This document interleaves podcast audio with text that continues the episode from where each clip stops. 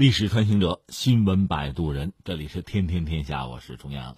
接着昨天说吧，昨天特朗普曾经就在表达上，比如对贸易战的表达上和之前稍有调整，就是他承认美国在付出代价，但他又表示说自己叫不得不做，因为自己的前任没有做，本来自己可以不做嘛，日子可以过得很容易嘛，但是必须得做。他说：“这不是我的贸易战，这是很久之前就应该发生的贸易战，必须有人去做。”然后人就说了一句：“我是那个天选之人。”看见没有？众人在肩哈。那么天选之人现在要干什么呢？我这儿有最新的消息，说是要向欧盟进口到美国的车要征税。这个想法特朗普是多次表达过。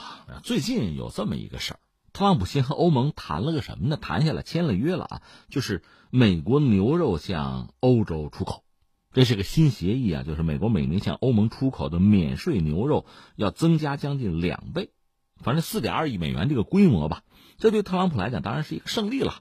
然后他又说了句话，说和欧盟打交道很困难，他们要价很高。说美国现在手上牌是很多的，现在要做的就是像车子，就是欧洲造的那个车嘛，收税，然后欧盟就会给我们任何想要的东西，因为他们将数目庞大的奔驰和宝马送来了美国。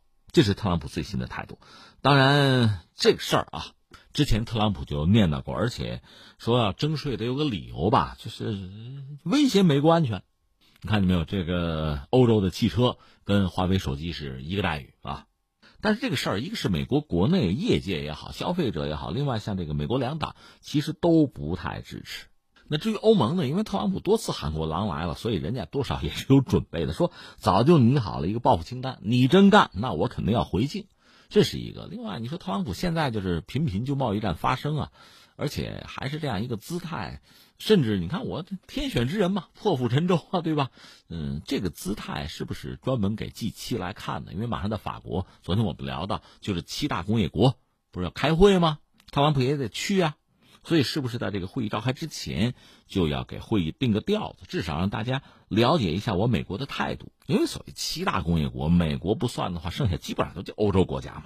而且现在有消息说，自一九七五年就是个 G 七啊，就开始谈啊，有这个峰会，到现在。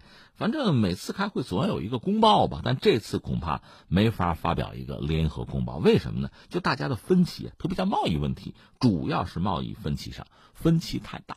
那边美国优先，你这边欧洲也得活呀，所以最后恐怕达不成一致。就是这个事儿啊。先聊这么多，那下面我们就深挖一步，说说什么呢？还得说说，说说汽车，说说汽车在贸易战之中很关键的一个位置。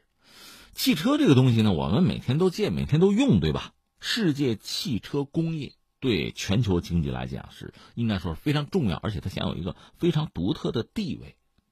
那么汽车本身它有自己的发展史吧？一般说来，这个发展史这么几个阶段吧。你看，第一个阶段一般说来，十九世纪末。就汽车真的就是被发明出来，开始应用哈。到二十世纪三十年代，在这个时期呢，就是奔驰、福特、通用等等吧，全球可能就主要工业国怎么也得有二十家以上的汽车公司成立。就汽车生产进入一个标准化流水线这样一个阶段吧，生产效率是大幅度的提升。这我们确实要点一下美国人的名字，就是那个福特。福特等于做了两件事，一件事是什么呢？他把流水线，就汽车的流水线搞出来了。这也不是他就是闭着眼睛想得出来，他据说是参观的什么呢？肉联厂，从那儿得到的一点灵感哈，就是做汽车也搞成流水线，这样生产效率提高就很快。当然，你说这对工人的剥削是不是也更严重呢？应该这么讲，就工人体力啊，包括精力透支的很厉害。你看当年有一部，不止一部。就是默片啊，卓别林演的那个，他像《城市之光》什么的，他就演一个工人在流水线，他的工作就是拿着扳子拧啊，身心俱疲啊，最后是不是精神分裂了都到这样一个地步？当然他给的工资也高，这是福特啊搞的流水线，这个对汽车工业、全球汽车工业的影响是非常大的，这是一个。再一个呢，因为它生产效率高，它车相对就便宜，它成本降下来了，它规模也大，最后大到什么程度呢？他的工人都可以买得起车，就是福特 T 型车呀，让汽车真正的走进大众的生活，不再成为这个富豪啊或者什么贵族的玩物啊奢侈品。它是真的让汽车走向大众。一旦汽车走向大众，那整个交通出行啊、运输啊这个面貌就改变了，路就要跟着变嘛，城市的规则就要变嘛。所以这个变化是非常大的。这是我们讲汽车它几个发展阶段哈。福特在这个阶段第一阶段起了关键的作用。那么第二阶段呢，汽车算进入全盛时期吧。尤其在二战以后，欧洲各国呢大力发展汽车，产量呢就二战前他们大概有个八十万辆吧，也就是哈，但是到战后是八百万辆。顺便说一句，欧洲人对汽车的使用那也是很有一套。你看一战的时候，法国人就开创一个先例，就拿出租车向前线运兵，就运吉阳，就干这个，大规模的使用汽车啊。那么到二战之后呢，欧洲的汽车工业发展就很快，你说复苏也行吧。另外，日本。日本也崛起了。到了八十年代呢，日本本身产量是一千一百万辆，就超过美国。还有一个岔头是七十年代有一个石油危机，这个对日本刺激很大，因为它和西方国家还不一样，它什么也没有，油没有，钢铁没有，但是它居然把汽车造出来，还省油。最后在欧美行销一度跃居世界第一位啊，就是它的这个汽车的产量啊。而这时候汽车的技术提升也很快，你看在最早的那个阶段。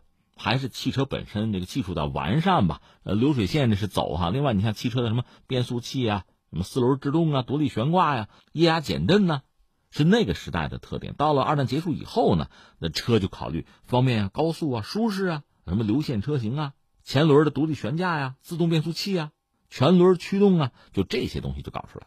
至于第三个阶段呢，应该是从二十世纪七十年代之后。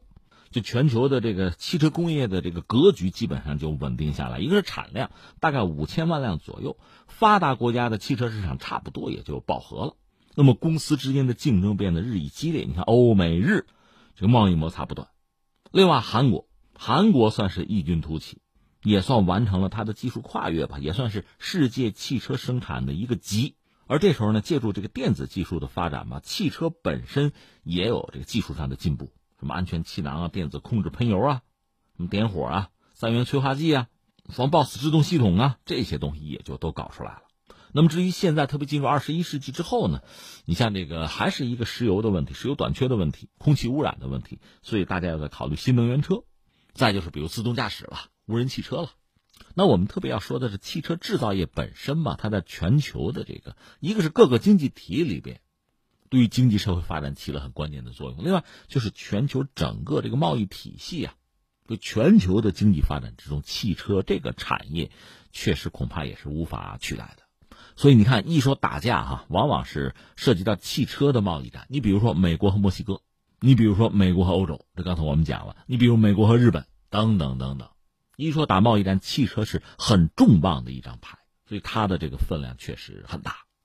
而如果你告诉我说汽车卖不动了，汽车市场不景气了，那么全球的经济状况就堪忧了。这是我们大家都能理解的，是吧？把这个放在这儿，我们再换个话题，换个话头说什么呢？还得说到贸易战。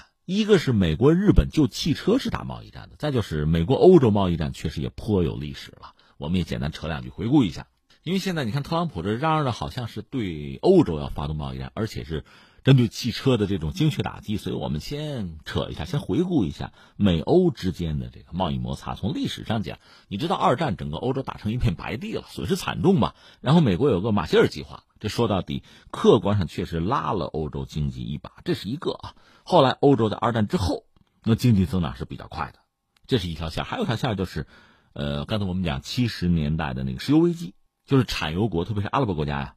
对西方国家进行打击，拿石油作为武器，这造成西方国家，不管是美国还是欧洲国家，就经济确实出了一些问题。当时有个词儿叫“滞胀”啊，这个“滞”是停滞的“滞”，“胀”是通货膨胀那个“胀”啊。大家日子过得不那么顺遂，那么互相之间看的就不是很顺眼，因为贸易嘛，你来我往嘛，就有一个你占我便宜还是我占你便宜的问题。另外，顺便说一句，欧洲在二战以后呢，确实学乖了。因为一战、二战欧洲打得很惨嘛，就考虑走联合的道路。尤其是法国和德国世仇啊，一战、二战都是死敌呀，人家俩抱团了，搞出来就是欧共体。总而言之，和美国之间在经济领域这个矛盾摩擦是越来越大。那就搞一搞吧。所以一个是双方先是就骂嘛、指责嘛，之后美欧在农产品和钢铁领域这个贸易战，这就开打。七十年代那时候，一是西方经济不景气，再就是呃美苏冷战，有美苏冷战的背景，所以美欧贸易战吧，其实点到即止，因为毕竟双方在这个政治和军事上啊，国际关系上还有盟友的一面，而且贸易战双方用的这个策略基本上是当年那个 GATT 叫关税总协定，在那个框架里边，它里面有反补贴税啊、反倾销税啊，这算是合法途径吧。双方打的这个牌基本上都是按照规矩来打。而且结果，贸易战结果也相对不是那么你死我活，是比较缓和的一个结果。说白了，美欧之间一个是还是有共同利益，再就是有共同的，你说历史啊、文化呀都可以讲啊，所以都没下死手。那你说之后呢？之后冷战结束，苏联解体啊，美欧还在打贸易战，不过贸易战主要的方向还是钢铁。到了二十一世纪初，美欧在钢铁领域依然在打贸易战。那你说是不是互相下死手呢？其实也没有，因为我个人理解，一方面美国嘛，动不动什么三撩条款什么的，他只要觉得自己吃亏，他就要对盟友，哪怕是盟友要动手。只要是贸易伙伴，只要做生意觉得吃亏了，拿刀就砍，这是他。但另一方面，你也要看到，就当时这个全球的博弈大格局在发生激烈的震荡。苏联是解体了，那俄罗斯还在啊。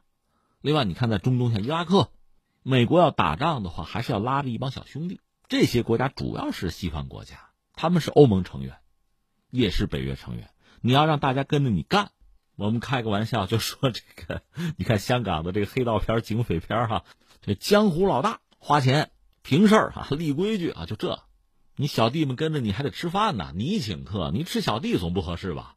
所以在当时呢，即使是贸易战，也都还是有所克制。你比如涉及到汽车，基本上就是最要命的这块还是没有动。但是跟日本可就不一样了。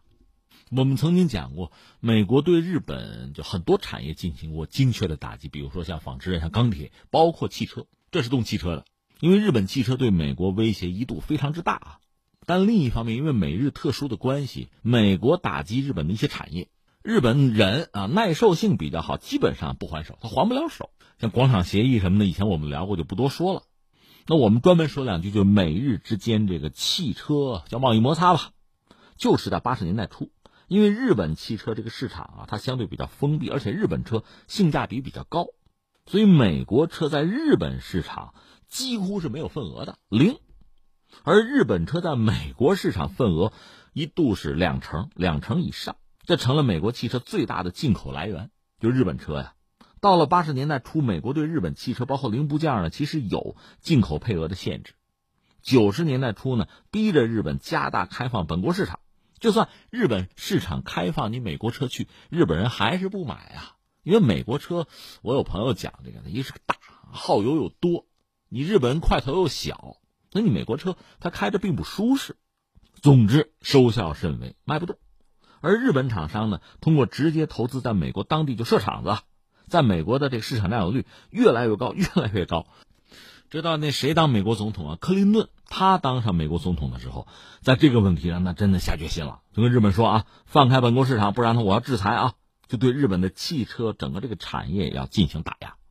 同时，我们说一句，欧洲，欧洲国家在当时呢，也是有这个烦恼，跟美国类似，就是日本汽车在自己的市场大行其道，自己的车呢在日本卖不动，所以就跟进。对日本汽车做这个进口限制，日本当时也没别的办法，找 WTO 我投诉去。最终美日呢是一九九五年有一个协议吧，就是日本同意增加进口美国汽车啊零部件这个规模，扩大在美直接投资，大幅增加美国在日本的这个汽车代理商的数量，叫凭这个事儿啊。另外还有一个背景，我们讲广场协议，日元升值啊，所以我们说哈，刚才我们讲既讲了美国和欧洲之间的这个贸易战。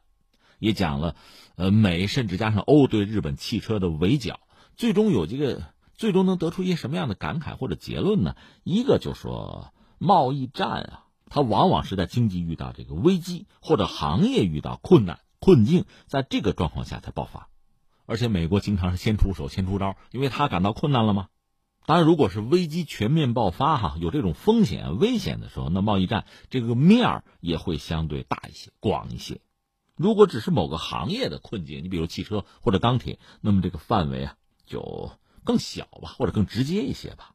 那说美国，美国打贸易战吧，它相对来说顾及的更少，手段更多。欧盟和美国打贸易战，欧盟的经济实力就包括以前欧共体和美国相对来说肯定有差距，差距相对不是很大。但是美国的，它综合国力确实比较强，而欧洲呢，它毕竟是多个国家凑在一起组成欧盟，所以在贸易战之中相对是被动，略显下风。另外还有一个日本，刚才我们谈到了日本遭到美国的狙击，甚至连欧洲欧盟也去这个打群架。日本的经济实力是很强大，但它反制手段它几乎没有。你说单一也行吧，所以最终美国占上风，他按美国的意思办，这个也不全是经济上的问题，日本人算政治账啊，所以最终那个结果也并不出乎意料。那你说现在呢？特朗普是针对欧洲、对欧盟的汽车要下手吗？其实主要是德国了，动不动呢就讲宝马、奔驰嘛。德国现在经济已经在衰退了，压力就很大了，所以面对美国人的威胁，这恐怕是无路可退啊，退无可退，让无可让。而且特朗普这个性格，大家也看到哈，其实或者美国人的性格，他是尊敬强者、尊重强者的，他并不同情弱者，他崇尚成功，不原谅失败，这是他们的风格。所以退让没有意义，尤其日本人，日本人不是没有退让啊。我们就讲美日的贸易战爆发过多轮哈，针对日本的产业相关产业，那美国人下手是不留情的，日本基本上没有还手，那又怎样？那到现在该捏还是要捏，该减还是要减。他不会念你的好，所以现在对于欧盟来讲，恐怕也没有更多的选择。也许你表达出足够的强硬来，才能遏制对方的冲动。那这一切呢？我们在这个 G7 峰会上估计能看到一个结果了。